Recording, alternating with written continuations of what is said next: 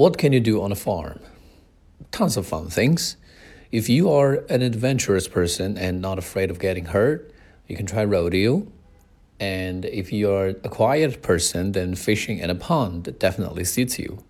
As for kids, I guess they love to pick fruits depending on the season, though. Do you think farming is important?